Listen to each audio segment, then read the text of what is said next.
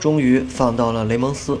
这是我曾经最喜欢的乐队，甚至没有之一。有一年，随身听里永远是他们的专辑，在不断的换。虽然有不少人，包括一些音乐杂志，都把性手枪奉为朋克乐的开山鼻祖，但在我的心里，雷蒙斯才是永远的第一，因为他们的干脆利落，三和弦更加特点明显。后来的很多乐队里，几乎都能听到如他们一模一样的套路，比如花儿乐队、新裤子等等。雷蒙斯不唱政治，内容永远都是长腿妞、青春期的热烈等等。虽然外形看起来似乎有些邋遢，但一点也挡不住音乐里的那种活力四射。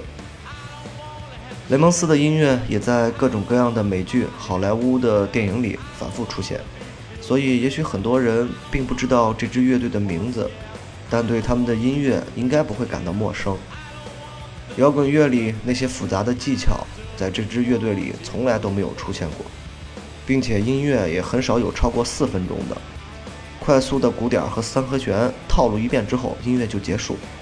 没有标准的主歌副歌，更加符合简单粗暴的原则，并且由他们还有 Television、帕蒂·史密斯一手撑起来的纽约 CBGB 俱乐部。也成为了摇滚乐历史上最牛的演出场地。不过，这个场地已经倒闭了。如果有机会去纽约，我还想去这个旧址上能去看一看。现在，雷蒙斯乐队的初代成员几乎已经死光了。虽然听起来这样的音乐有点太过简单，但正是因为他们的出现，朋克乐才有了最初的框架和风格，